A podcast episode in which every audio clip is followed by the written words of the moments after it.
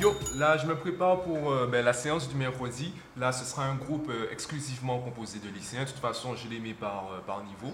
Donc là on rentre dans la partie de, de l'année, on rentre vraiment dans la partie technique. On va vraiment préparer les examens, vraiment rentrer dans la partie stratégie.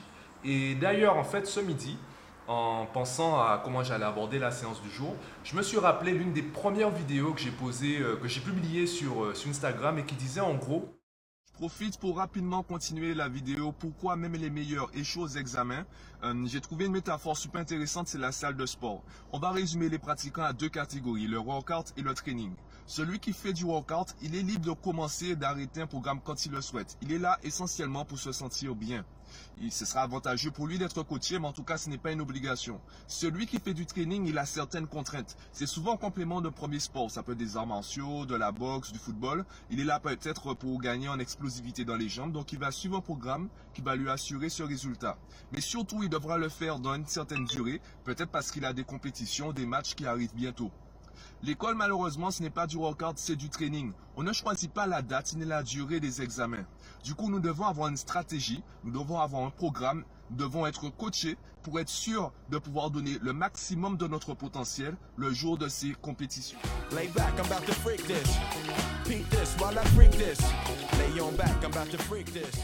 Je viens de terminer la séance avec les élèves.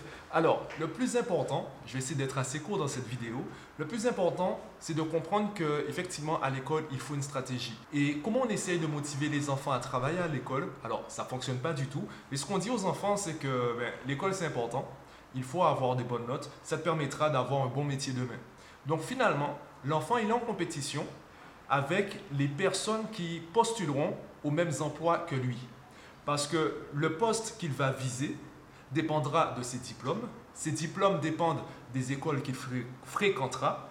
Les écoles qu'il fréquentera dépendront de ses notes aujourd'hui. Donc l'enfant est dans une compétition pour un avenir dont il ne connaît rien. Il ne sait pas dans quelle école il voudra aller, il ne connaît même pas le nom des écoles, il ne sait même pas quel euh, diplôme il veut, quel métier il veut. Donc il est dans une sorte de compétition euh, il ne comprend pas vraiment les enjeux.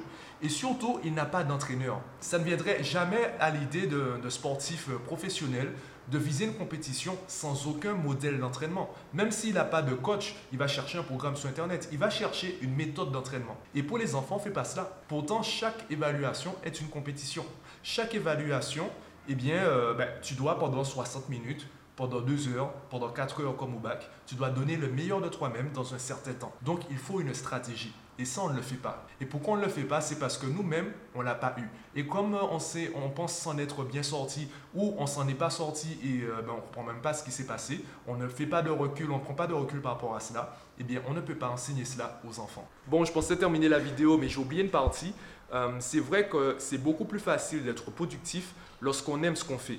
Donc, comment convaincre les enfants d'aimer les maths, d'aimer l'école, d'aimer apprendre Alors, il y a déjà une bonne nouvelle, c'est que tout le monde aime apprendre. Il faut juste qu'on sache pourquoi on apprend. Et est-ce que c'est intéressant pour nous d'apprendre? Il faut que ça vienne de nous. On ne peut pas vraiment créer le plaisir chez quelqu'un. On peut susciter l'intérêt. Comment on le fait? Eh bien, c'est en faisant, en prenant du plaisir soi-même. C'est pour ça que je dis aux parents, et c'est pour ça que je parle essentiellement en famille, si vous voulez que votre enfant lise plus de livres, et surtout si vous voulez que votre enfant lise des livres, eh bien, lisez des livres. Montrez-lui que vous prenez du plaisir à faire cela. Je me rappelle avoir dit à une mère, si vous voulez que votre enfant progresse, donc c'était une séance de coaching qu'on a réalisée du coup en Guadeloupe, et euh, donc ça a duré en fait 90 euh, minutes, voire 2 heures, et je lui ai dit, ben, en fait, tous les problèmes que vous m'avez cités, il y a une solution qui conviendrait. Tous les dimanches après-midi, vous installez dans le salon avec votre enfant, vous lancez une vidéo YouTube sur un tutoriel euh, comment dessiner et vous dessinez avec lui. Et si vous êtes nul, c'est parfait. Parce que votre enfant se rendra compte que vous êtes nul, mais vous prenez du plaisir à dessiner. Vous n'êtes pas comment dire, vous n'êtes pas paralysé par votre faible niveau parce que vous savez que votre niveau actuel, c'est juste, juste votre niveau actuel. Donc même si vous dessinez mal aujourd'hui, vous allez persévérer pour vous améliorer. Même si votre enfant dessine mieux que vous, c'est pas grave. Et en plus, vous prenez du plaisir à le faire avec lui. Donc il, il se rendra compte qu'on peut apprendre en s'amusant.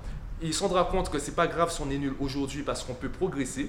Et ce sera plus facile pour lui de copier cette façon de faire à l'école plutôt que de créer cette façon de faire à l'école. C'est beaucoup plus facile de copier que de créer. Donc, pour la partie plaisir, eh bien, c'est en copiant, c'est en faisant soi-même. Voilà, la manière dont je leur explique les mathématiques, c'est une manière que j'estime plaisante et qui semble leur plaire aussi. Et pour la partie stratégie, c'est là on parle de productivité. En tout cas, c'est là il est important d'avoir des stratégies et pas simplement d'aller euh, aux évaluations au talent. Le talent, ça fonctionne une fois, deux fois, mais au bout d'un moment, on se rend compte qu'il faut vraiment un modèle d'entraînement, il faut vraiment une stratégie, un programme, comme faire un planning, deux exos tous les jours, tous les conseils que je donne. Il faut vraiment aller plus loin en fonction également du profil de l'enfant. Donc voilà, c'est ce que je travaille avec eux. Là, on a fait un point également concernant le planning. La, prochaine séance, j'ai une élève qui m'a parlé de, des fiches qu'elle a commencé à faire. Donc euh, je pense qu'on parlera davantage des fiches. Et euh, ben voilà, on avance bien. L'objectif avec les terminales, c'est de finir le programme pour euh, les vacances de carnaval, donc euh, on va dire le mois de février. Terminer le programme au mois de février pour qu'on puisse après se concentrer pour le bac. Donc euh, voilà, voilà l'objectif. Terminer le programme en février.